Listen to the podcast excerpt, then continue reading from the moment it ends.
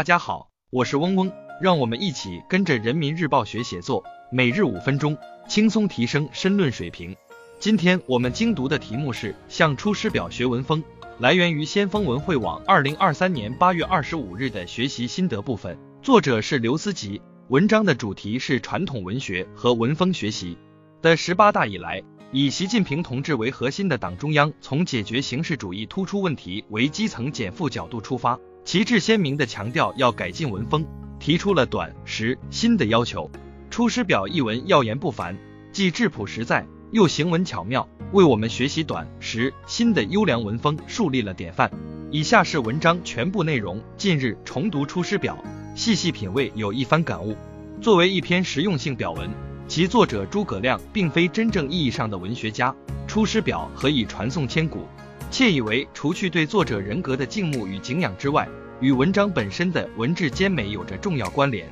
党的十八大以来，以习近平同志为核心的党中央从解决形式主义突出问题为基层减负角度出发，旗帜鲜明地强调要改进文风，提出了短、实、新的要求。《出师表》一文要言不凡，既质朴实在，又行文巧妙，为我们学习短、实、新的优良文风树立了典范。篇幅宜短不宜长。《出师表》短小精悍，全文既无华丽辞藻，也不引经据典，不含标点，仅六百二十四字。但在这短短的篇幅里，作者却把不容懈怠的政治形势、北定中原的坚强意志，以及自己对先主的知遇之情、对后主的继远之虑、对政权的巩固之策和对汉室的赤诚之心，淋漓尽致地表现了出来。如何要辞达而离举，故无取乎冗长。《出师表》的创作实践为我们做出了完美答卷。党员干部在撰文时也应如此，只要以最精炼的语言体现最大的信息量即可，宁可少些，做到简明扼要，文约适风，避免穿靴戴帽、拖泥带水。需要指出的是，撰文既不能一写就收不住，也忌讳一短就说不清。哪怕一篇万字长文，但只要字字珠玑、句句精辟、段段入心，也是一篇短文。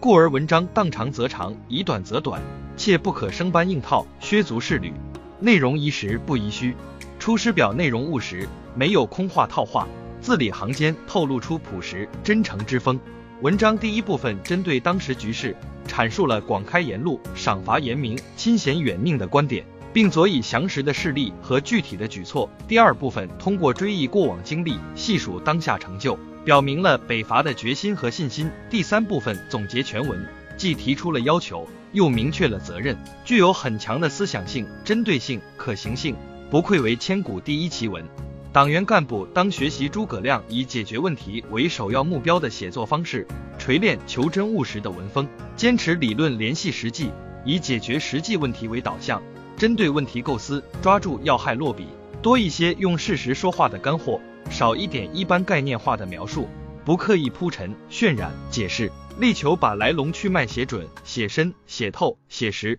确保言之有物、言之有理、言之有用，这样的文章才会让人读得进、记得住、用得上。形式宜新不宜旧，与当时的一般表文不同，《出师表》既创作了如危急存亡、妄自菲薄、继日而待、察纳雅言等二十多个成语，又运用了排比、对偶、错综、借代、顶针等修辞手法。还囊括了气韵、流畅、起伏、结构和节奏等律动特点，令人读来不仅耳目一新、兴趣盎然，还会产生强烈的情感共鸣，非常值得学习和借鉴。党员干部若不注重写作技巧和词章艺术，一是、二是、三是一贯到底，难免会使文稿失去生气、灵气、秀气。这就要求撰文时，既要把意思表达清楚。又要变换远近高低各不同的角度，防止年年岁岁花相似的套路。善于从思路调整上打开局面，从语言表述上寻求变化，从逻辑结构上加以转换，使枯燥的文字鲜活起来。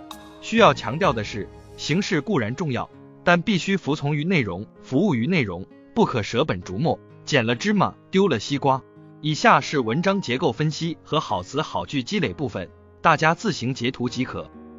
今天我们的精读就到这里结束了，十分感谢大家的收听。本文因编辑发布有所删改，如需获取完整版高清内容，可添加嗡嗡获取。日拱一卒，功不唐捐。希望大家继续坚持学习，你我终将拥有美好的未来，加油哦！